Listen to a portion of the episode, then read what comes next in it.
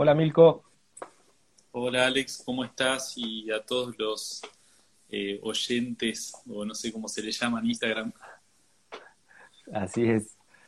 Che, qué bueno, qué bueno que estés acá, ¿eh? La verdad que tenemos un tema tan interesante para, para charlar y, y, vos, especialista, a medida que más leo sobre vos y los artículos que haces, digo, wow, el, trabajo de investigación que venís haciendo y de, y de difusión en este tema tan desconocido, ¿no? Eh, sí. Para introducir un poco el tema, eh, yo creo que, muchas de las personas que van a escuchar le va a pasar lo mismo que, a mí cuando empecé a informarme de esto. Digo, en Argentina, un poco que le damos la espalda al río y al, mar. Eh, el argentino en sí tiene poca cultura de, consumo de pescado. Y cuando nos preocupamos por el alimento, en general, los que estamos así tratando de informar y de despertar un poco de conciencia, eh, enseguida va enfocado al agronegocio, al extractivismo o al fracking, eh, a, ¿no? a, las quemas eh, y los incendios que están sucediendo, o sea, digamos, a todo lo terrestre. Y, y bueno, nada, yo cuando empecé a investigar sobre este tema, empecé a ver que hay extractivismo en el océano, digamos, en el mar, y, muchos caminos conducen a tus trabajos de investigación. Por lo menos acá en Argentina, me parece que sos un, exponente importantísimo eh, en difundir algo. Para mí es terrible lo que sucede, ahora lo vamos a ir conociendo. Eh, así que bueno, nada, eh, Milko, vos decime por dónde te parece empezar. A mí me, gustaría un poco que cuentes esto de, que, nos des un contexto de qué es la pesca ilegal, ¿sí? y cómo es que avanza así como prácticamente sin controles o, pudiendo hacer poco, ¿no?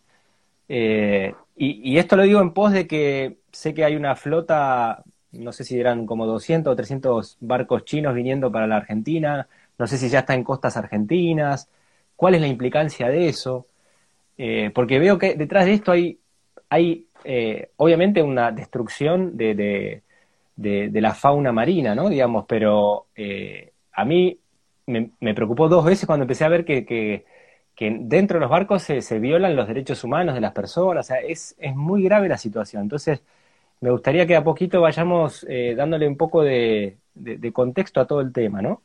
Contanos vos un poco en, qué consiste esto de las pescas ilegales, de, los barcos chinos y de otros países, porque no son solo los chinos, por ahí los chinos son los que más lo realizan, pero hay otros, ¿no? Detrás. Sí. Sí, eh, Alex, eh, creo que tu introducción fue bastante eh, interesante. creo que podríamos compararlo y, unirlo un poco las semejanzas que tiene el caso de lo que ocurre en el mar, en el océano, en el mar argentino, en alta mar, en aguas internacionales, con lo que ocurre en la tierra también. Este extractivismo tiene muchas cosas en común con el extractivismo que hay en la tierra, o sea, son grandes empresas en muchos casos, conglomerados económicos eh, muy importantes, hay precariedad laboral, hay poco monitoreo ambiental, hay poca conservación, o sea, poco control. Hay muchas, muchas semejanzas con lo que ocurre en la Tierra. Y en el caso de nuestro país, que somos un país que, como vos decías, damos la espalda al mar, eh, no tenemos una dieta, eh, no tenemos mucho conocimiento de la dieta marina o consumo de especies marinas, ya sea algas o peces, lo que sea. Entonces, toda esta, esta ignorancia de nuestra parte, de nuestro país que hay sobre el océano, en esto darle el mar o solo preocuparnos por ir a la playa o tener ese conocimiento limitado, hace que, que desconozcamos las otras realidades y que tengamos que hacer el mismo análisis que hacemos cuando consumimos productos que provienen de la tierra, o sea, de dónde viene, quién lo extrajo, de qué manera, qué impactos tiene, cómo llegó a donde estoy yo, mediante qué medios de transporte, qué proceso tuvo, ¿no? Entonces, este, eh, debemos hacernos las mismas preguntas que nos hacemos cuando consumimos productos que provienen de, la tierra. En el caso del océano, como muchos sabrán, hay, así como en la tierra hay pequeños agricultores y, grandes corporaciones de, de siembra, por así llamarlo, en el océano también hay pesqueros artesanales que tienen un pequeño barco, una canoa, y grandes barcos gigantes industriales que hasta terminan envasando el pescado a bordo y en alta mar. Y muchas veces estos barcos industriales son de grandes empresas que cotizan en la bolsa y que los accionistas o los dueños ni siquiera saben en dónde están los barcos, ni qué hacen, ni qué impacto tiene. En cambio, los pescadores son, artesanales... Son fábricas, fábricas en el mar, digamos. Sí, que hacen todas las etapas. Ya lo dejan casi envasado para la venta en el mercado, ¿no? Eh, para, casi para llevarlo al supermercado en algunos tipos de barcos. Entonces hay mucha semejanza. Y en nuestro país, para darles una idea de la importancia que tiene el océano eh, comercial, económica y de impactos, Argentina desde el año 2017 exporta más peces que carne de vaca. Si bien nuestro país es un país agroexportador, eh, la pesca tiene mayor importancia en, económica y en peso, en toneladas. Argentina exporta más pescado que carne de vaca. Imaginemos ¿no? que entonces es una industria importante y que tiene un impacto importantísimo en el ecosistema y fuentes laborales y la economía. Pero el problema más grave en Argentina eh, no es el pesquero, o sea, la pesca no es tan grave lo que ocurre en el mar argentino, si bien se puede mejorar mucho el sistema de pesca, eh, sino lo más grave es lo que ocurre en el borde del mar argentino y a veces dentro del mar argentino cuando estos barcos que vienen de grandes distancias de China, Taiwán o la Unión Europea ingresan ilegalmente al mar argentino o depredan todas las especies que viven en, el Atlántico Sur, al borde de, la zona económica exclusiva. Y como vos decías, en este momento hay algo más de 300 embarcaciones chinas estuvieron pescando en las Islas Galápagos, luego siguieron por enfrente de las costas de Ecuador, Perú y ya vienen por Chile. Y en diciembre van a estar enfrente al mar argentino y se van a unir a otras más de 200 embarcaciones, habrá más de 500 embarcaciones, esto es una ciudad flotante, entre 15 y 20 mil personas trabajando, barcos industriales, o sea, es una imagen que se puede ver por satélite, imagínense, este, y van a estar ahí depredando, capturando una cantidad de especies sin ningún control, generando un impacto bastante grave en todo el ecosistema marino y no solo en especies de peces, sino en las especies que se alimentan de esos peces, como pueden ser pingüinos, eh, lobos marinos, elefantes marinos, delfines, ballenas. Entonces hay un impacto terrible sobre todo el ecosistema y es un extractivismo. Y como vos decías, otro de los de las características de, esta pesca en alta mar que no tiene control es que la mano de obra a bordo es prácticamente esclava, o sea, como vos decías, eh, hay tripulantes en condiciones terribles de vida a bordo, en muchos casos hasta encadenados a bordo por los tobillos, ¿no? Como en la época de la esclavitud. Así que bueno. yo vi eh, en, el blog tuyo, vos tenés un blog, ¿no? De, en WordPress, ¿sí? De, Milko Schwarzman, ¿sí? Eh, y, leyendo artículos de ahí vi una foto, eh, no me acuerdo la, la nacionalidad, creo que eran de Indonesia, con un cajón como una persona había muerto arriba, ¿no? De, estos barcos ilegales. y lo tenían congelado, una, situación que lo, lees y no la puedes creer.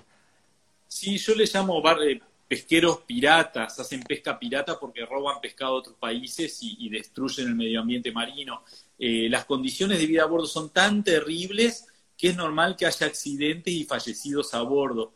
Y uno de los puertos de toda Latinoamérica que más apoya esta flota furtiva es el de Montevideo. Y uno de los estudios que realicé, eh, detectamos y comprobamos con datos oficiales que estos barcos descargan un tripulante fallecido por mes en el puerto de Montevideo. O sea, un tripulante por mes llega fallecido y no sabemos los que tiran fuera de borda y, los casos que no se reportan. O sea, es una industria que no solo tiene un impacto ambiental, sino un impacto sobre la vida de otras personas, sobre los derechos humanos.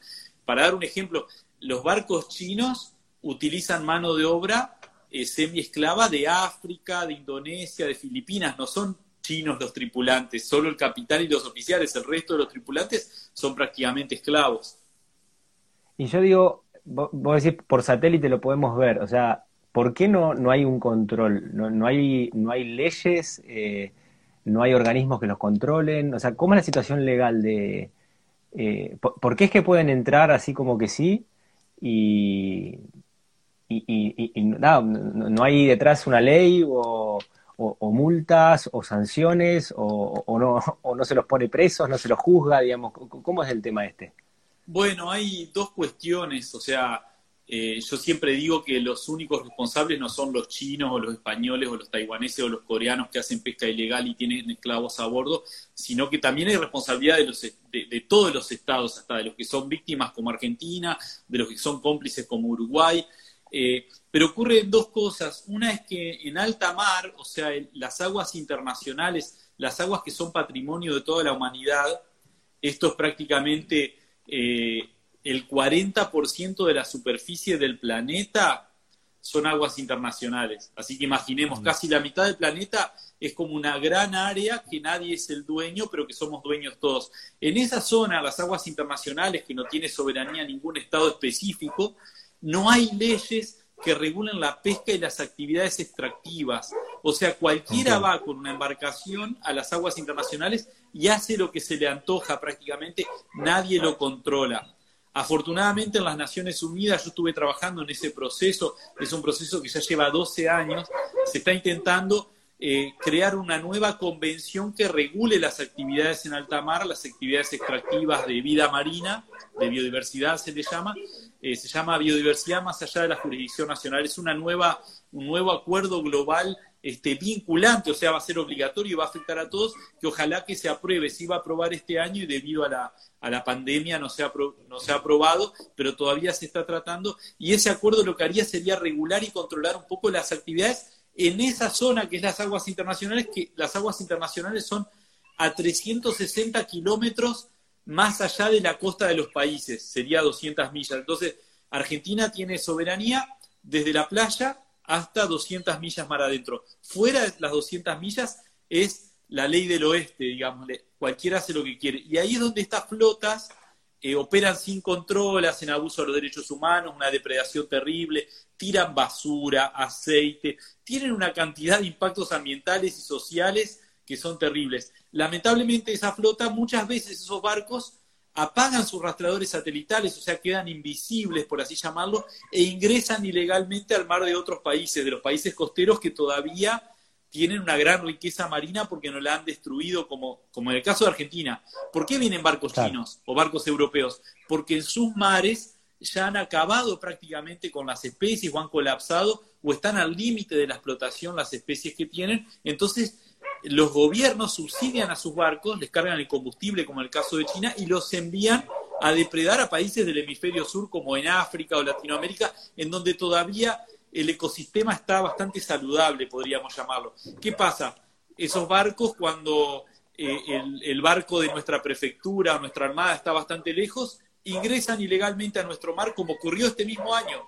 En abril, prefectura y armada capturaron a tres barcos pesqueros ilegales depredando nuestro mar, dentro del mar argentino, o sea, violando nuestra soberanía. Dos barcos eran chinos y uno era portugués. El año pasado ocurrió lo mismo, capturaron un chino y un coreano. El antepasado eh, fueron cuatro chinos y un, y un este, español. O sea, lamentablemente se repite. No es un problema solo de Argentina, ocurre también en otros países, pero Argentina es uno de los países que más lo está sufriendo porque es casi único en el mundo el caso este de una concentración tan grande de más de 500 barcos de pesca destructiva, eh, le llaman alambrando, ocupando en la milla 201 en el borde de, nuestra, de nuestro límite. Y algo que yo siempre cuento, los peces, o los delfines, o las aves marinas, o los pingüinos, desconocen que hay un límite geográfico imaginario. Entonces, todo lo que estos barcos capturen en la milla 201 tiene un gran impacto en la milla 199, porque los peces nadan, migran, los delfines. Entonces eso yo cuento que por más que estos barcos a veces estén justo al borde por fuera del mar argentino, el impacto ambiental es terrible. Para darles una idea, lo que más capturan estos barcos es calamar. Se llama Iliex argentinus, el nombre científico, que es un calamar solo que vive en esta zona del planeta. El calamar es el principal alimento de la merluza común, que es la, todos la conocen, que que es una especie que, más se consume en Argentina. Entonces, al capturar tanto calamar, esto impacta en la merluza común, impacta en, otras especies que también se alimentan de calamar, y también va a haber menos calamar en el mar argentino. Entonces, esto es algo importante para todos, entender que más allá que los barcos no ingresen ilegalmente, el impacto ambiental es el mismo, es terrible, porque no hay un vidrio que no deje pasar a los animales, a los delfines o a, la, a los cachalotes que se alimentan de calamar o a otras especies, que no los deje pasar de la milla 200. Eso, bueno, que es importante. Así que, perdón que yo soy un apasionado de este tema. Eh, el año pasado tuve la suerte de, hacer un patrullaje en un barco de prefectura, por eso conozco la zona, conozco el océano, he navegado muchas veces en barcos de, Greenpeace, en donde trabajé muchos años. Entonces, eh, estudio el tema en el puerto, en alta mar, en la computadora, mediante satélite, y nada, soy tan apasionado que no paro de hablar, por eso eh, quiero que bueno, preguntas una vez, o, que, vos eh, me preguntes. Creo que, leí o escuché de vos esto de las condiciones también, o sea, por un lado depredan los chinos, pero por otro lado ponen en desventaja al trabajo argentino, en el sentido que la pesca en Argentina está regulada, o sea, hay una serie de, normas de seguridad y de, laborales y demás. Entonces, todo eso también genera un costo en el trabajo pesquero argentino. Y después, cuando salen a, vender a cualquier otro mercado, eh, el argentino termina quedando en desventaja, o sea, porque el chino es todo ilegal. O sea, digo, no, dentro de esos barcos no, los costos deben ser bajísimos porque no deben pagar impuesto alguno y las condiciones laborales son lo que vos estás diciendo. Eh, y, entonces, ¿es la misma competencia para, para los mismos mercados eh, o no? Eh, esto que, que, señalás es lo, el impacto económico, que es lo que yo no había hablado, había hablado del impacto ambiental, el impacto social, humano, el impacto económico, o sea, por ejemplo, si uno tiene un barco pesquero en Argentina, un pequeño pesquero, tengo la obligación de tener tripulación argentina, de estar inscrito, de tener un permiso de pesca, de pagar, de que mi barco sea inspeccionado cuando llego al puerto por la prefectura, controlar las medidas de seguridad, también controlar lo que descargo, cuánto, si es una especie prohibida o no. También tengo la obligación de que me vean por satélite y no apagar el rastreador satelital, o sea, me están controlando todo el tiempo. Si yo lo apago, me pueden sacar la licencia de pesca, o sea, pago los impuestos. Tengo que cumplir una cantidad de requisitos que en el caso de estos barcos, los chinos, españoles, eh, coreanos y taiwaneses, que son los que más eh, operan en el Atlántico Sur y los que más operan en el planeta, estos barcos no cumplen con ninguna condición. Por un lado, tienen tripulación semi-esclava, les pagan una miseria cuando les pagan, entonces ya tienen, no tienen que cumplir con condiciones laborales ni normas laborales internacionales, tampoco cumplen con condiciones sanitarias, tampoco cumplen con condiciones de seguridad a bordo. Muchos de estos barcos ni siquiera tienen chalecos salvavidas, para que sea una idea. Ya no estoy hablando solo de trajes especiales para, para protegerse en las, en las aguas tan, tan frías de la, de, la Patagonia, ¿no? sino no cumplen con ninguna de estas condiciones, no pagan impuestos, por ejemplo, los de la Unión Europea no pagan impuestos, tienen subsidiados los impuestos como los barcos españoles, y en el caso de los chinos, el Estado chino les carga el combustible. Entonces, todos estos barcos tienen una cantidad de requisitos que no los cumplen, lo cual les baja el costo operativo. No tienen ningún control ambiental, no tienen control de ningún tipo. Entonces, su costo de operación es mucho menor a la mitad, o sea, es, un, es, tan artificialmente subsidiada. Hay un estudio científico que se hizo que eh, reflejó que más de la mitad de estas embarcaciones no son redituables operaciones, o sea, no podrían operar si no fueran subsidiadas. ¿Qué ocurre? Esas embarcaciones, su captura la venden en el mercado internacional a la Unión Europea o a Estados Unidos, que son los mismos mercados a donde exporta Argentina, Recordemos que el 90% de los peces que captura Argentina en el mar argentino se exportan. Solo consumimos el 10%, el 90% se exporta. ¿Qué ocurre? Cuando Argentina va a exportar, Argentina, Uruguay, Chile, Brasil, los países de la región van a exportar a esos mercados, tienen que competir contra estos países que tienen un costo menor a la mitad artificialmente generado y que ese costo obviamente lo paga la naturaleza, el medio ambiente, lo pagan los tripulantes esclavizados y lo pagan con su vida este es otro tema, ¿no? Que, que, que, es lo que vos decías, el impacto eh, económico. Y ese impacto económico genera menos fuentes laborales en nuestro país, genera pérdidas económicas a nuestro país, sin contar además los millones de dólares que tenemos que gastar para patrullar nuestro mar permanentemente para que no nos entren a pescar ilegalmente, algo que no debería ser necesario. Entonces, eh, por eso es importante que nuestro gobierno, los gobiernos de la región, este, protesten ante estos hechos a las Naciones Unidas y busquen este, asegurar nuevas medidas, nuevos acuerdos, nuevas convenciones para regular esta actividad y que no siga ocurriendo lo, lo que está pasando. Sí, yo te escuchaba una vez que, decías que mm, son negocios tan millonarios, multimillonarios, que eh, con, cobrar multas no alcanzaba. O sea, una multa para ellos era como un vuelto, ¿no? O sea, como, o sea, pagas la multa y siguen adelante, digamos. No, no, es así, o sea, no, no hay, no, hay, eh, o sea, no hay, no hay leyes o, juicios eh, que puedan pararlos detrás de eso. No, no hay sanciones o no hay una ley en nuestro país que, que sirva para frenar esta actividad o desalentarla al menos, ¿no? Por ejemplo, en nuestro país, la pesca ilegal de un barco extranjero es nada más que una infracción. Entonces se captura el barco, se lo detiene, se le cobra una multa y el barco se va y sigue operando. O sea, en otros países, por ejemplo, es una, violación penal la que realiza un barco sobre la soberanía y hace pesca ilegal, y van presos el capitán y los oficiales y pueden estar presos años. Imaginemos si en Argentina se captura un barco de estos, como se capturan todos los años varios, y el capitán y oficiales van presos, nunca más ninguno de estos pesqueros ingresaría a pescar ilegalmente porque sabrían que terminarían presos. Pero como saben que pagan una multa que no les afecta por la ganancia millonaria que tienen, este, no les importa y se arriesgan y todos los años tenemos varios barcos que ingresan ilegalmente. Entonces, eh, lamentablemente deberíamos cambiar nuestra ley de pesca y adaptarla y que eh, realmente sirva para desalentar esta actividad, ¿no? Y a su vez también deberíamos protestar en organismos internacionales, hacer protesta diplomática china, o sea, que tenga un costo para estos países, porque al día de hoy no tiene ningún costo para ellos ser capturados, hacer pesca ilegal en, nuestro país o en otros, ¿no?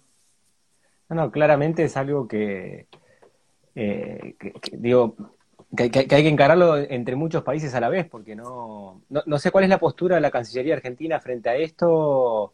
Eh, hacen los reclamos correspondientes en, la ONU, lo dejan pasar, porque digo, ya, ya de por sí veo que está subvencionado por el gobierno chino, o sea, el gobierno chino es consciente de esto, no es que son eh, empresas chinas que lo hacen eh, al margen del gobierno, si vos decís que le cargan nafta a, a los barcos, o sea, esto está subvencionado por el gobierno chino, o sea, ¿cómo es...? Eh... Sí, Alex, eh, más grave todavía, o sea, el gobierno chino le carga el combustible a todas sus embarcaciones, la subsidia, ¿no? De esa manera y otras maneras más también que la subsidia. Pero a su vez hay barcos que son propiedad del Estado chino que han ingresado a pescar ilegalmente al mar argentino, o sea, son este, violaciones de la soberanía, agresiones de un Estado contra un Estado. Esto ocurrió en el 2016, un barco chino, no recuerdo el nombre, fue este, sancionado y detectado pescando ilegalmente en el mar argentino. Era un barco que pertenecía al Estado chino. O sea, el Estado chino ah. ingresa ilegalmente al mar argentino a pescar y lamentablemente no hay protestas de parte de nuestro país con el, con el nivel que requeriría esta acción. O sea, imaginemos que un barco argentino eh, no solo un barco pesquero, sino un barco del Estado argentino, pescara ilegalmente dentro del mar de China. Imaginemos lo que haría China, ¿no?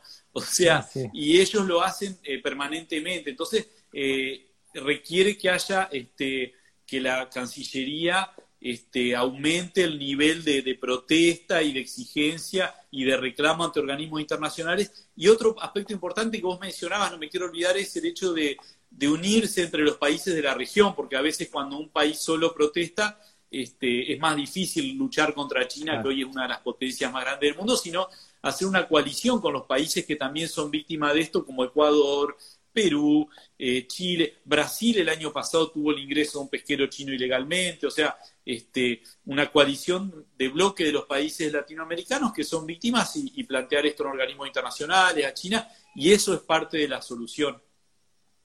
Ahora digo, ¿cómo, cómo es lo, el Estado chino? Porque digo, esto lo relaciono con las granjas, estas factorías porcinas que quieren meter acá en Argentina. Eh, o sea, están colonizando el mundo eh, con extractivismo de, todo, de todo tipo, o sea, porcino, marino, del, que venga. O sea, es, es, impresionante tal cual. Eh, Tremendo. Eh, ellos, China, como tienen, imagínate ahora este año con la pandemia, ellos van a tener crecimiento económico a pesar de la pandemia. Algunos le dicen el virus chino, ¿no? Ellos van a tener crecimiento económico. Tienen tanto crecimiento económico todos estos años que ¿qué han hecho con los recursos excedentes? Se han asegurado el acceso a alimentos, energía y minerales hacia el futuro. Entonces están haciendo una especie de imperialismo moderno que es algo que ya hicieron en África. En los últimos 10 o 15 años, China compró tierras, compró minas, pozos petroleros, construyó una docena de puertos industriales en África. China ya captó y se compró toda África. ¿Se acuerdan? Hace 500 años Europa colonizó África. Bueno, eh, ahora lo hizo China, se compró todo. Compró las tierras, los sembrados, eh, es la dueña prácticamente de todo lo, privado en, África, China. Y esa misma ofensiva la comenzó hace cinco o seis años en Latinoamérica, exactamente lo mismo. la construcción de las represas en la Patagonia, este acuerdo por las granjas, mega granjas de cerdos, eh, e intentaron construir un canal eh, marítimo en Nicaragua, similar al canal de Panamá. Están intentando construir un, mega puerto pesquero en Montevideo que va a ser zona franca, o sea, de soberanía china en Uruguay. O sea, toda esta misma, este, esta misma eh, agresividad eh, imperialista de China que están realizando ahora en Argentina o en Sudamérica, la hicieron en África con mucho éxito. Ya se compraron toda África. Y hace unos años comenzaron en Latinoamérica. Afortunadamente está habiendo resistencia y no están logrando eh, todos los acuerdos que quisieran. Y esto de las granjas de cerdo está relacionado con lo de la pesca y está relacionado con, con la minería, con en Argentina eh, ellos han comprado grandes cerealeras, o sea, ellos lo que están haciendo es una, estrategia a largo plazo de asegurarse la propiedad sobre todos los recursos, incluidos los recursos alimenticios, lo cual afecta a nuestra soberanía alimenticia, ¿no? Porque en el futuro, si seguimos así, eh, China va a ser dueño de todo y un día nosotros vamos a querer alimentos que se produzcan en Argentina, pero la prioridad va a ser China nosotros vamos a pasar hambre. Primero va a alimentar a China y lo que sobre va a quedar para nosotros. Lo mismo están haciendo en, varios países de la región y ya lo hicieron en África. Lamentablemente en África tuvieron éxito, hicieron este, acuerdos pesqueros con los países africanos, entonces ya pescan dentro del mar de los países sin necesidad de ningún permiso. O sea. Qué locura. En un momento, Milko, decías de mm, el puerto de Uruguay, no sé si dijiste Montevideo o, o en qué lugar de Uruguay, como que facilita estas tareas o permite, no, no, me acuerdo el comentario que hiciste, pero no, lo quería dejar pasar. Eh, contame un poquito de eso, que, ¿cuál es la situación? Bueno, yo, como vos decías, hace muchos años vengo siguiendo a estos barcos satelitalmente y en el 2012 al 2014 descubrí que muchos de estos barcos furtivos y piratas de pesca ilegal que han pescado ilegalmente en Argentina eh, iban a Montevideo a descargar y a reaprovisionarse y luego volvían y hacían pesca ilegal en Argentina, como el año pasado o este año uno de los barcos capturados está basado en Montevideo, el barco portugués está basado en Montevideo, el año pasado el barco coreano, que es un barco que ya fue denunciado por violaciones a bordo, por pesca ilegal, de todo es un barco coreano también basado en Montevideo. El puerto de Uruguay yo lo había detectado hace muchos años, hasta que en 2017 salió un estudio internacional que hizo una organización que se llama Oceana, y este, Em, calificó a Montevideo como entre los tres puertos de mayor descarga de pesca ilegal del planeta. O sea, lamentablemente, muchas de, de estos barcos chinos, taiwaneses, coreanos y españoles que hacen pesca ilegal, que depredan, que realizan abuso de los derechos humanos, descargan y se reabastecen en Montevideo. Es el puerto de toda Latinoamérica más relacionado a la pesca ilegal y abuso de derechos humanos. Descargan tripulantes, accidentados, fallecidos permanentemente. Yo estoy en contacto con gente de Uruguay, estuve durante dos años trabajando en Montevideo, este, y esto lo saben las autoridades, y este es otro punto por el cual Argentina tampoco protesta, ¿no? Pero quiero decir. ¿Lo saben las autoridades? ¿Decís, el gobierno uruguayo es consciente de todo esto? O sea. Sí, sí, lo saben. Eh, el año pasado tuve la oportunidad de reunirme con con los cuatro candidatos a la presidencia, con el actual presidente de Uruguay, y ellos saben perfectamente este tema, o sea, lo hemos hablado con ellos y lo he hablado con decenas de funcionarios de Uruguay, lo saben los funcionarios de Argentina hasta el más alto nivel, como, como mencionaba recién, este año, el año pasado, y todos los años se capturan barcos haciendo pesca ilegal dentro del mar argentino, que están basados en Montevideo, que salieron de Montevideo y la, y la pesca ilegal después la descargan en Montevideo.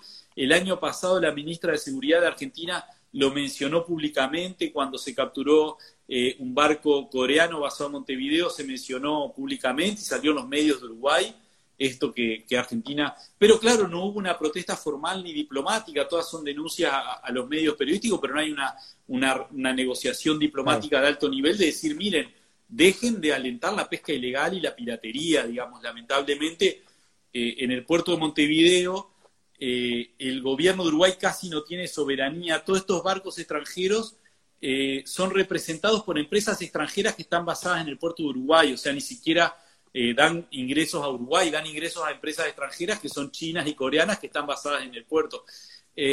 así que bueno. O sea, ni siquiera este pagan impuestos a. No, pagan impuestos a Uruguay tampoco. o sea, tampoco mueve la economía uruguaya. Claro, tampoco. Algo increíble, ¿no? Los barcos, más barco extranjero a, Uruguay, un barco chino, por ejemplo, y carga combustible o compra repuestos, no paga IVA. Pero un barco ah. pesquero uruguayo en Uruguay paga IVA, para que nos demos una idea de lo delirante de la situación, ¿no? O sea, en Uruguay la pesca local cayó el 50% en los 10 años. Hay cada vez menos barcos, menos pescadores y está desapareciendo la pesca. Porque claro, ¿cómo va a haber pesca en Uruguay si está descargando barcos extranjeros permanentemente en el puerto, pesca capturada ilegalmente o depredatoria o sin ningún control, ni, ni siquiera pagan impuestos? Entonces, nada, en Uruguay hay un problema muy grave, lo sabe el gobierno de Uruguay, y justo hoy salió una noticia que eh, esto, bueno, tiene que ver con las guerras comerciales y, diplomáticas entre países, ¿no? Pero justo hoy salió una noticia en Uruguay que el gobierno de Estados Unidos le manifestó al gobierno de Uruguay que está bastante preocupado con el proyecto este de construir un puerto pesquero chino en Montevideo, ¿no? Que es algo contra lo que venimos luchando mucho porque si China eh, construye el megapuerto que tiene planeado en Montevideo con zona franca, o sea, va a ser una soberanía china sobre el Río de la Plata, un pedazo de China en el Río de la Plata China tiene planeado construir hasta una pequeña ciudad para sus trabajadores. O sea, los trabajadores van a ser chinos y van a tener una ciudad en Montevideo, en Uruguay, donde van a vivir sus trabajadores. Si China logra construir este puerto, cuyo principal objetivo es que no haya ningún control y aparte bajar los costos de operación, o sea, de su flota, van a venir 500 o 1000 barcos más chinos, ¿no? Va a ser el fin del Atlántico Sur el fin del ecosistema del Atlántico Sur. Por eso es que hay que luchar muy fuerte contra esto, ¿no? Contra este puerto chino en Uruguay, en el Río de la Plata, y contra que Uruguay siga este, dando apoyo a, las flotas pesqueras ilegales y el abuso de los derechos eh, humanos. Afortunadamente ya hay mucha gente en Uruguay que se está oponiendo a esto, ha habido protestas, protestaron los vecinos de la zona donde eh, pensaban incluir, eh, construir este puerto, o sea, afortunadamente cada vez se está haciendo más difícil para China eh, lograr este puerto chino en Montevideo, en el Río de la Plata, y esta ciudad eh, china con soberanía china sería un pedazo de territorio chino en el Río de la Plata. Afortunadamente, eh, la, batalla podríamos decir que no está tan fácil para China, y bueno, por eso... Ojalá, este, ojalá, porque sería una, una, una, demencia eso. O sea, Sería terrible. Eh, instalar algo con soberanía de China, o sea, que ni siquiera las leyes uruguayas o argentinas o las que sea lo, puede controlar, es un despropósito. O sea, ahí sí, sería que... terrible. Tremendo, eh, tremendo. Eh, como te contaba, hace unos años este, dejaron ingresar unos barcos chinos a, un puerto de Uruguay, creo que era Fraiventos, porque no, no había lugar en Montevideo, y hubo un problema que los ciudadanos de ahí los echaron porque, ¿qué ocurría? Les comieron, les comían todos los perros y los gatos de todas Fraiventos, ¿no? Salió en los diarios lo que estoy diciendo. O sea, eh, tiene un impacto terrible de todo tipo, ¿no? Contaminan, tiran basura permanentemente, o sea, eh, porque claro, ¿por qué ocurre esto? No es solo que los chinos, no es porque los chinos sean malos ni que todos los chinos sean malos, ¿por qué pasa? Ellos no sienten pertenencia a este lugar. Es como, uno trata de cuidar el lugar donde vive, el barrio, la ciudad, el país, el mar, el río. Pero ellos, los chinos, que vienen del hemisferio norte de más de 12.000 kilómetros, este lugar no les importa, vienen a depredar y a contaminar porque no sienten pertenencia, no lo sienten como que es de ellos. ¿Se entiende? Porque no solo los chinos, taiwaneses, coreanos, españoles. Entonces, eh, no es solo que, que eh, no es porque ellos sean malvados por naturaleza, es porque ellos no sienten pertenencia y no les importa tampoco, ¿no? Pero quiero decir, este, eh, ese es un aspecto que a veces tenemos que tener en cuenta y entender, ¿no? Que si nosotros no cuidamos donde vivimos, nuestro mar, nuestra tierra, nuestro, eh, nuestro medio ambiente, el más cercano, más difícil va a ser cuidar el más lejano, ¿no? Eh, y a veces con el océano pasa esto, como no lo tenemos tan cerca, no lo valoramos o no lo comprendemos, y yo siempre repito, eh, frase que, es para que todos tengamos presente, ¿no? La mitad del oxígeno que respiramos en todo el planeta lo genera el océano, lo genera el fitoplancton, que son plantas microscópicas marinas. O sea, la mitad del océano, la mitad del oxígeno del planeta lo generan las plantas en la Tierra y la otra mitad las plantas en el océano. O sea, por más que vivamos en Córdoba, lejos del mar o donde estemos, eh, el oxígeno que respiramos fue generado por el océano. Así que entendamos la, la importancia que tiene el océano regula el clima global, eh, cubre más del 70% de la superficie del planeta, el 71% de la superficie del planeta es océano. O sea, eh, nuestro planeta podría llamarse planeta agua o planeta mar o planeta océano porque desde lejos se ve azul por el océano y las nubes. Entonces, entendamos que es importante cuidar el mar, ¿no? Que, que la vida en el planeta depende de la vida del océano también. Regula el clima, absorbe grandes cantidades de, gases de efecto invernadero, o sea, frena el cambio climático. Tiene gran importancia. Salen muchas medicinas de, plantas y animales marinos, o sea, alimenta a mucha gente. Entonces, te este, pregunto, ahí, ahí Milko, justo que, tocaste el tema, eh, a, ver qué, nos podés traer de, en relación a, a, la pesca y lo que se comercializa en Argentina. O sea, yo sé que el salmón y la trucha que llega acá es transgénico, de criaderos, creo que son noruegos, que están en Chile y vienen para acá. Contanos un poco, y, bueno, la merluza sé que en algunos momentos estaba medio en extinción, o, el argentino come merluza porque no, no, no sé, no tiene cultura de poder usar o consumir alguna otra especie que, que, no esté así amenazada de, ser extinguida. ¿Qué, qué, peces o, mariscos o lo que sea son realmente de pesca nacional acá eh, y, qué está llegando importado? Digo, como consumidores, eh, como para poder, eh, digo, apoyar aquello que, que es de pesca argentina, de pesca controlada, ¿no? Buenísimo, Alex. Este, el, tema de la pesca y consumir es bastante complejo, por eso voy a tratar de tirar algunos tips bastante simples y básicos. Primero, evitemos consumir especies que sean traídas del extranjero, importadas, cualquiera, cualquier especie importada, evitemos. ¿Por qué? Porque esto tiene un gran impacto en el transporte, porque desconocemos cómo se capturó, de dónde, si es transgénico, si es de granja. Entonces evitemos. Primero por eso. Y segundo, tratemos de consumir especies locales para apoyar a los pescadores locales, a la economía local y regional, y además evitar grandes eh, emisiones de gases de efecto invernadero por el transporte, evitar todo eso. Primero eso, tratemos de consumir local. Entonces, por ejemplo, el salmón que viene de Chile, todo el salmón que hay en Argentina, el salmón rosado, primero, el color rosado es artificial. el único salmón rosado es el que se captura en Alaska o en Estados Unidos que proviene de ríos, ese sí es rosado originalmente. El salmón rosado que consumimos acá es una coloración artificial que se le da en las granjas de Chile. Es un salmón transgénico, como vos decías, que tiene genes humanos.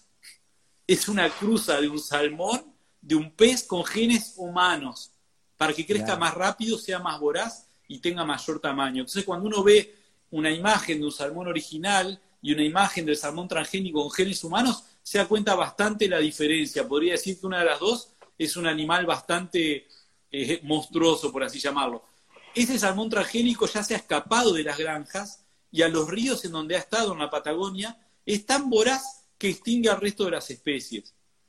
A su vez, el salmón tiene impactos ambientales terribles, este, contaminación en el mar chileno, afecta al ecosistema, tiene una carga de antibióticos de, 30 y 40 veces más de los antibióticos que se, se, utilizan en las granjas de salmones de Noruega, como vos mencionabas.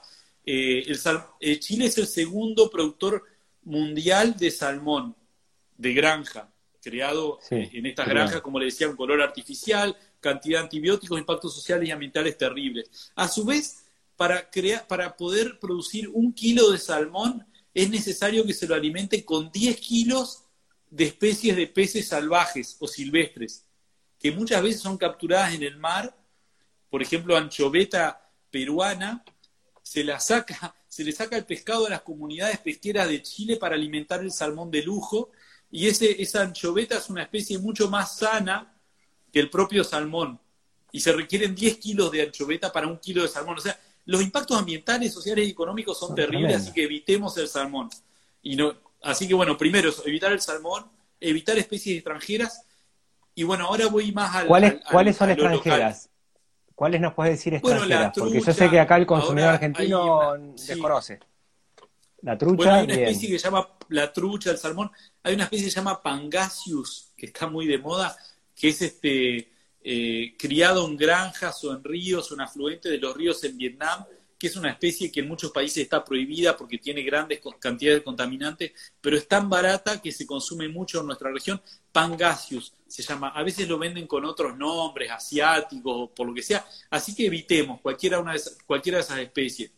Eh, el atún no es lo mejor consumir ambientalmente porque el atún tiene varios impactos, muchas veces en la captura de, atún se captura incidentalmente muchos delfines, no sabemos de dónde provienen, entonces bueno, eh, si consumimos atún, por lo menos que sea atún de empresas argentinas, que algún control tendrán. Tal vez no es lo ideal, pero evitemos lo importado. Primero evitemos lo importado. O sea, salmón, trucha importada, eh, atún importado u otras especies importadas, evitémoslas. Tratemos de consumir local. Y en lo local, tratemos de diversificar el consumo, no concentrarnos solamente en la merluza.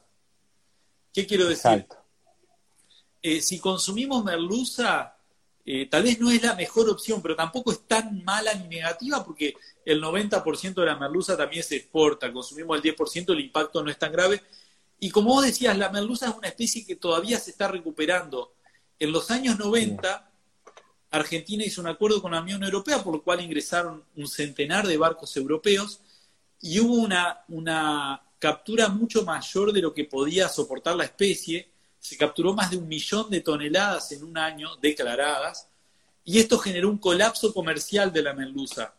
De un año para el otro, de capturarse más de un millón, se capturaron más de 100 mil. O sea, cayó al 10% aproximado la captura, o sea, hubo un colapso comercial de la merluza. Hoy se captura aproximadamente 200, 250 mil toneladas al año, con lo cual, imaginemos, estamos en el 25% que se capturó en ese momento, que sería el 60% de una captura saludable eh, histórica en el pasado se llegaba a capturar, sumamos 400.000 toneladas. Quiero decir, la merluza todavía no se recuperó de algo que ocurrió hace más de 20 años. O sea, hace más de 20 años la merluza común eh, eh, tuvo una gran sobrepesca en el mar argentino por barcos argentinos y europeos que dejó ingresar la administración en ese momento y colapsó comercialmente. No estuvo al borde de la extinción, pero sí este, todavía no se ha recuperado. Así que busquemos consumir otras especies. Hay otras especies que, no, tendría que ver ahora cuáles serían ¿no? exactamente la, que recomendaría, pero hay, no sé, uno que se llama pez gallo, abadejo, este, hay otras especies que tal vez este, merluza de cola, que se, que se capturan en el mar argentino, que no están... El salmón blanco es, es, de pesca. El salmón blanco es de pesca. Ese podríamos consumir, no es una especie que esté amenazada, es buena, buena opción. Pero hay que buscar eso, consumir, eh, diversificar, no, concentrarnos en una sola especie y aprender, decir, a ver, esto dónde se pesca, viene de un río, viene del mar argentino, viene de la Patagonia, viene de Mar del Plata. Y también otro aspecto es, eh, bueno, si vamos a la pescadería, le preguntamos por ahí, tratar de aprender, siempre informarnos, así como hacemos con lo que consumimos de la tierra, si es transgénico, si no es transgénico, si usaron muchos agroquímicos o no, saber lo que viene del mar o del río. Entonces, por ejemplo, evitar consumir tiburones. En general hay varias especies del mar argentino de tiburones que están amenazadas, que sus poblaciones son bastante bajas. Entonces, evitar tiburones o rayas o esas especies. Los tiburones, eh, los tiburones yo entiendo que después se los vende como eh, fileteados. Eh, sí. O sea, me, han dicho como que, por ejemplo, el, eh, no sé si es el pez ángel o el pollo de mar, el lomito de atún, alguno de ellos, los que tienen cartílagos, digamos, eh, como que son cazones en realidad, y ¿no? ¿Es así lo que digo? Corregime si me equivoco. A veces se, vende tiburón bajo otro nombre o bajo otras denominaciones que desconocemos como gatuso. El gatuso es un tiburón que no es recomendable consumir ese porque está amenazado. O el, eh, el cazón también es un tiburón, pero a veces desconocemos eso yo he estado en restaurantes donde eh, en la carta decía cazón o gatuso y le he preguntado al mozo, a la moza, ¿este, ¿esto es tiburón? Me dice, no, no es tiburón, es cazón. Sí, bueno, el cazón es un tiburón, ¿no? Y, así hay, hay, hay este, o el salmón blanco que vos mencionabas, no tiene nada que ver con el salmón, pero se llama así. Exacto. Entonces hay muchas especies que ocurre eso y que por eso es bueno informarnos si, si vamos a la pescadería o googlear, decir, bueno, googleo. y otro aspecto importante es eh, tener en cuenta el tamaño del filete de lo que vamos a consumir. O sea, si nosotros vemos que el filete de merluza es un filete así chiquitito, esa es una merluza que ni siquiera llegó a la edad de reproducción. O sea, el tamaño eh, mínimo de, que, de captura de una merluza es de 33 centímetros. Así que imaginemos que el filete de merluza mm. tiene que ser un poco, medir unos 25 o 30 centímetros mínimamente, pues si no estamos consumiendo un, animal que ni siquiera se llegó a la especie de reproducción y eso tiene un impacto en, la especie terrible, ¿no? Porque estamos consumiendo a las crías. Ni siquiera en general, la, la, merluza que yo veo es así chiquita, ¿eh? O sea, tal vez el filet más grande son de brótola o de alguna otra especie, pero no de merluza suelen ser chicos. Sí, sí, sí, en tamaño. Sí, hay que evitarlo. Algo que está ocurriendo en todo el mundo, lamentablemente, siendo que también ocurre en el mar argentino, es que eh, como se ha capturado tanto, y ya esto viene de hace décadas, eh, lo que se captura cada vez son animales más pequeños, porque es raro encontrar animales que tengan muchos años de vida. En el caso de la merluza, que llega a vivir hasta 12 años, eh, claro, ya casi no quedan ejemplares grandes. Primero porque son los primeros que quedan enganchados en las redes, los más grandes. Pero a su vez porque han sufrido la captura durante tantos años que cada vez los ejemplares son más pequeños y ocurre en, los ríos también. Y eso es un problema y muestra claramente que estamos en un, problema. Claro.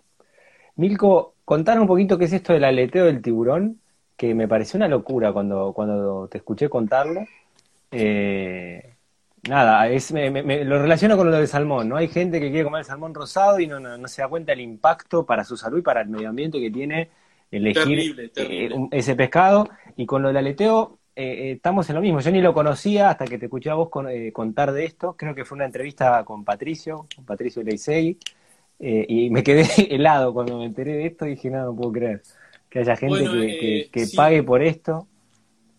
Bueno, eh, como ustedes saben, hay muchos mitos y creencias y tradiciones de que consumir los genitales de una especie te produce mayor virilidad o consumir eh, tal parte del cuerpo de determinada especie te genera tal, tal beneficio a la salud.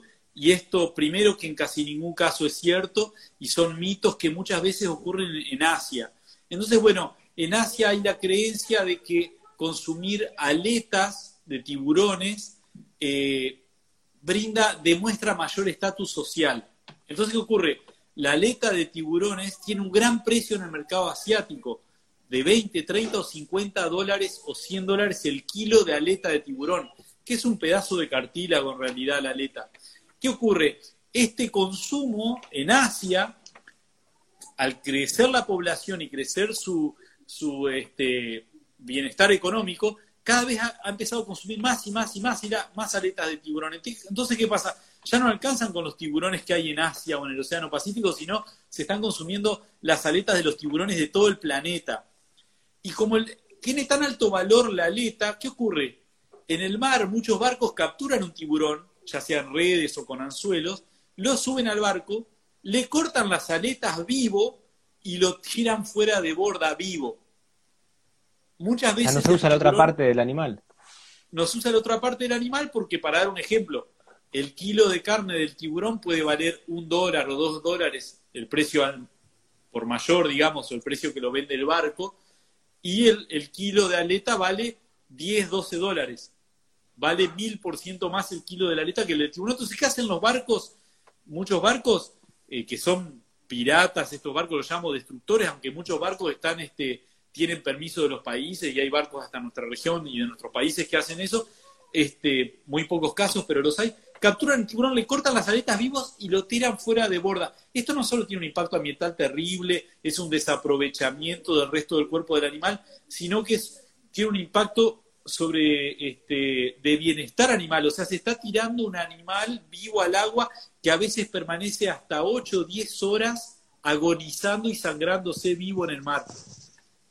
El, animal no puede nadar y queda, eh, a veces se hunde y queda en el fondo agonizando durante horas. ¿Y dónde Esta actividad se hace esto? Se llama leteo y se hace en casi todos los mares del mundo, más que nada en aguas internacionales. este mar donde yo decía hoy que es la ley del oeste. Y esto es terrible y se capturan cientos de miles, millones de tiburones al año y cientos de miles se realiza esto el aleteo. El aleteo está prohibido en muchos países de la Unión Europea, está prohibido en Argentina, está prohibido en Ecuador, está prohibido en muchos países. En Uruguay no está prohibido, por ejemplo. Eh, entonces está prohibido no solo la captura en muchos países, sino que también está prohibido descargar en el puerto un tiburón que no tuviera las aletas o aletas separadas del tiburón. O sea, por ejemplo, se obliga a los barcos que se descargan un tiburón, tenga las aletas pegadas al cuerpo, que no haya aletas por un lado y tiburones por el otro, porque si ocurre eso, los, los, pescadores, los tripulantes del barco, lo que hicieron fue cortarle las aletas y claro, ocupan la bodega del barco toda con aletas y con pocos tiburones, porque la aleta vale mucho y el resto del cuerpo vale poco. Y eso es terrible, es altamente depredatorio, altamente sanguinario con el pobre animal, con el pobre tiburón, digamos. Entonces esa actividad se llama aleteo, en inglés se llama finning, como eh, fin, que es aleta, finning, como terminar con las aletas. Eh, esa actividad es terrible y es otra de las actividades que ocurre en el puerto de Montevideo. Vienen barcos que descargan tiburones separados de las aletas, o sea que hacen aleteo. Y esto es terrible y tiene un impacto ambiental terrible, un impacto sobre el bienestar animal, eh, esa, una de las, si ustedes ven videos y buscan aleteo de tiburón, van a ver, hay videos filmados con todo esto que estoy eh, comentando, o sea, al tiburón lo suben a la, a, la, cubierta del barco, le cortan las aletas y lo tiran vivo. Esto es terrible. Es bastante y qué, importante. Y, está acabando con los tiburones, ¿no? Sí, no, no, y qué, qué importante eh, la reunión, digo, de, los países latinoamericanos reclamando esto. Y, la presión sobre Uruguay, o sea, tener un puerto que, permite todo, todo, esta, este trabajo oscuro de los chinos y de otros barcos así ilegales es una locura.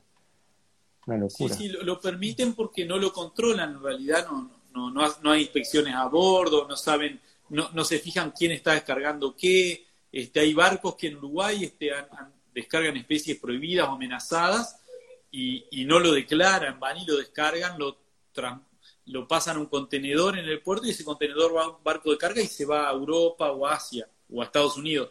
Eh, hay un problema bastante grave en el puerto de Montevideo. Hasta el año pasado se inspeccionaba menos del 10% de los barcos. Nunca se los sanciona. Cuando se descubre que el barco, porque los barcos llegan al puerto y le dicen al gobierno de Uruguay, traemos tal especie, tal cantidad en bodega. Como no los inspeccionan, y ha habido casos que los han inspeccionado, porque los hemos denunciado al barco, y han descubierto que les mentían, digamos. O sea, todos estos barcos piratas le mienten al propio gobierno de Uruguay, se le burlan en la cara y nunca los han sancionado. Obviamente, hay una mafia en el puerto de Montevideo eh, ah. y, está fuera del control del gobierno, pero tampoco hay voluntad de cambiar esto. Lamentablemente, nosotros esperábamos que con el cambio de gobierno en Uruguay esto, esta situación cambiara, pero no ha ocurrido eh, sigue ocurriendo lo mismo, eh, no hay ningún control y sigue habiendo barcos pesqueros ilegales, como este año se capturó un barco eh, portugués que está basado en Montevideo, luego de ser capturado y pagar la multa, volvió a Montevideo, que es de donde había venido antes de hacer pesca ilegal dentro del mar argentino. O sea, hay un problema bastante grave que también es responsabilidad de nuestras autoridades de, ponerse duros con este tema y, y evitar, porque no solo está depredando la fauna marina y destruyendo el ecosistema del mar argentino, sino que a su vez está costándonos millones y millones de dólares para controlar eso y pérdida de fuentes laborales y económicas a nuestro país. Sí, sí, sí. Y a ellos no les representa nada porque es una multa irrisoria frente a los millones que, mueven. O sea, hay que, ahí hay que trabajar de otra manera. Increíble. Para, bueno que, nos demos una idea, ¿no? Sí. Eh, estos barcos cuando los capturan, eh, no les preocupa la multa, sino la pagan rapidísimo porque lo único que les interesa es salir a pescar. O sea, pierden más por estar unos días en, puerto detenidos que la multa. La multa no, les, no les afecta directamente y salen y al año siguiente están pescando y al borde del mar argentino y si pueden ingresan ilegalmente. O sea, tiene que haber un barco de prefectura permanentemente porque como les contaba, apagan un aparato que es, que es un aparato que envía una señal de su posición y así uno lo puede ver por satélite. Entonces lo apagan, entonces no se lo puede ver por satélite. Hay que tener un barco ahí permanentemente, un submarino un avión. Y eso es carísimo, ¿no? Increíble, increíble. Ya nos quedan los últimos minutitos, Milko. Eh, me gustaría que, mm, que, sepan, todas las personas que están escuchando ahí, dónde poder seguirte, dónde poder seguir toda esta información. Vos tenés como Milko Schwarzman, el, es un blog, ¿no? Una página. Sí, yo tengo un blog artículos. sí, ahí subo artículos, a veces que escribo, a veces subo notas que me han hecho en medios periodísticos que están bastante buenas. Ahí pueden ver bastante y está bastante resumido, o sea, leen un par de páginas y ya ahí entienden bastante del tema. está bastante conciso y con fuentes. Siempre todo lo que digo y lo que escribo está en la fuente, está comprobado, no es algo que lo digo yo, que, se me ocurrió, sino está comprobado en investigaciones, datos oficiales, judiciales, este, otras investigaciones de otros colegas, otras organizaciones. Eh, pueden seguirme en Instagram, aunque en Instagram no, no publico mucho, lo uso un poco personal también, y donde más este, estoy, estoy este, compartiendo información permanentemente es en Twitter, que mi dirección de Twitter es arroba eh, Milko Rockmar, así como suena Milko Rockmar, como el, estilo musical Milko Rockmar. Bueno, en Instagram Milko Mariano. Y el, el, sitio en WordPress, mi blog, eh, Milko Schwarzman. Mi apellido es bastante complicado, así que pueden poner Milko en Google, ponen Milko Pesca, Milko Océano, Milko Pesca Ilegal. Eh, sale enseguida. Todos los artículos escritos son tuyos, así que sale enseguida. No, y qué importante poder seguir eh, a través de, tus redes eh, lo que vaya sucediendo con esta flota ilegal que está llegando a la Argentina, ¿no? Eh, Van a estar llegando en diciembre, para comentar esto, ¿no? La flota china, que los primeros barcos ya están en noviembre, ¿no? Pero van a estar todos a fin de diciembre, cientos de barcos. Ellos ya empiezan a capturar, por ejemplo, calamar, lo empiezan a capturar en noviembre los barcos argentinos que capturan calamar, el gobierno les permite capturarlos desde fin de enero, principios de febrero, porque se los protege para que se reproduzcan y todo. Entonces imaginemos que estos otros barcos ya están pescando el calamar dos meses antes. antes. O sea, esto demuestra la falta de control sobre esa flota y el impacto que tienen, porque capturan ejemplares muy pequeños que no se logran reproducir y tiene un impacto bastante grave. Así que eh, algo también que quería comentar, el primer barco chino que capturó Argentina por pesca ilegal fue en el año 2001. Y el año que viene se van a cumplir 20 años de que los barcos chinos vienen pescando ilegalmente dentro del mar argentino. Es un dato importante. Yo espero, bueno, que eso comentarlo públicamente y que todo el mundo lo sepa y que los funcionarios lo recuerden y, los, los este, movilice a, a, poner más voluntad en el tema porque se van a cumplir 20 años de que los barcos chinos vienen ingresando ilegalmente depredando el mar argentino. 20 años en los cuales algunos barcos los han eh, los han eh, detenido varias veces, por lo que veo, ¿no? O sea, los detienen, pagan la multa, los vuelven a detener y seguimos y se van, sí. Increíble, increíble, increíble. Y el costo que representa para el país, eh, la, prefectura, el estar siguiéndolo, digo, el costo debe ser mayor a la multa que deben pagar, me imagino, ¿no? Para, el costo es millonario, sí, y es más, la, prefectura arriesga su vida, ¿no? Los tripulantes estando, eh, el océano en, la Patagonia es bastante agreste, digamos, el mar, el clima, digamos, o sea, hay un riesgo hasta de vida de los tripulantes de estar ahí, de perseguir a los barcos. Muchas veces los barcos chinos han intentado embestir y chocar a los barcos de prefectura, o sea, es casi una guerra en el mar, ¿no? Y a veces han sido cuatro o cinco pesqueros chinos contra un barco de prefectura. O sea, esto ha ocurrido y se les ha disparado, hay videos que se les dispara primero al agua y ya luego al casco, a los barcos estos para, para impedir su fuga o impedir que envistan a los barcos de prefectura. O sea, y esto pasa todos los años y todavía nuestro país no, no, no toma una posición firme ante China ni, ni, crea una coalición con el resto de los países y creo que es la tarea para la, Cancillería, ¿no? Está faltando todavía un poco de voluntad para enfrentar. Sí, lo pasa que lo, complejo de todo esto es eh, que, digo, la, la, invasión china eh, en las economías ahora latinoamericanas eh, hacen que, sea complejo el tema, porque los países, los gobiernos de, los países de Latinoamérica tienen negocios de todo tipo metidos. Eh, es claro esto de, la factoría de cerdo china con la pesca y con tantas otras cosas que están metidos en las economías de, Latinoamérica, ¿no? Entonces es muy complejo importante que se difunda todo esto, ¿no? Porque yo prácticamente no se ve una sola noticia de, esta pesca ilegal, ¿no? De, todos estos buques. Sí. Se vas a decir algo vos para cerrar, dijiste? No, no, que se ven pocas noticias solo cuando se captura alguno. Eh, no, lo que está, ocurre con la pesca y con China y con el puerto chino y con las granjas de cerdo es exactamente lo mismo, ¿no? Como eh, China hace una presión importante sobre nuestros funcionarios una presión importante sobre nuestra economía, pero no hay que ceder porque eh, China no hace beneficencia, China no viene a regalarnos nada, no nos va a regalar nada. Y ceder ante estas presiones y aprobar estos tipos de acuerdos van a cercenar nuestra soberanía, nuestro futuro, nuestro, nuestra supervivencia en el futuro. Ya ni siquiera vamos a ser dueños de nuestra tierra ni de nuestro mar. O sea, debemos este, oponernos a todas estas cuestiones porque nos va a salir más caro hasta económicamente en el futuro. Y China eso lo sabe, no son ningunos tontos. Entonces, este, me parece buenísimo esto de las granjas de cerdo, esto de la pesca, las represas, los acuerdos nucleares para construir una central nuclear china en Argentina, todo este tipo de cosas están todas relacionadas y, pasan por los mismos caminos, ¿no? Primero se tratan en secreto, como ocurrió esto de las granjas, tratan de aprobarlo a puertas cerradas, o sea, todo ocurre de esa manera.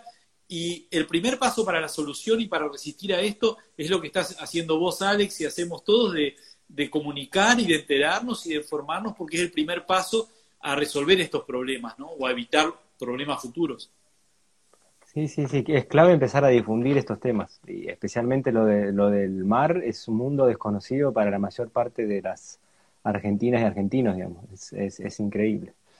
Bueno, Milko, agradezco muchísimo este, este rato que nos, nos brindaste con toda esta información, ¿eh? y vamos a estar ahí siguiendo a ver cómo, cómo avanza este tema de la pesca ilegal acá en el país. Gracias y, hasta pronto ahí cuando, cuando se pueda hacemos otra, otra, charla para seguir siguiendo el tema. ¿sí?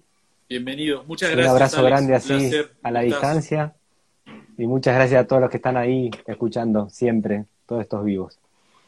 Bueno. Gracias. Saludo a todos. Hasta la próxima, Mirko.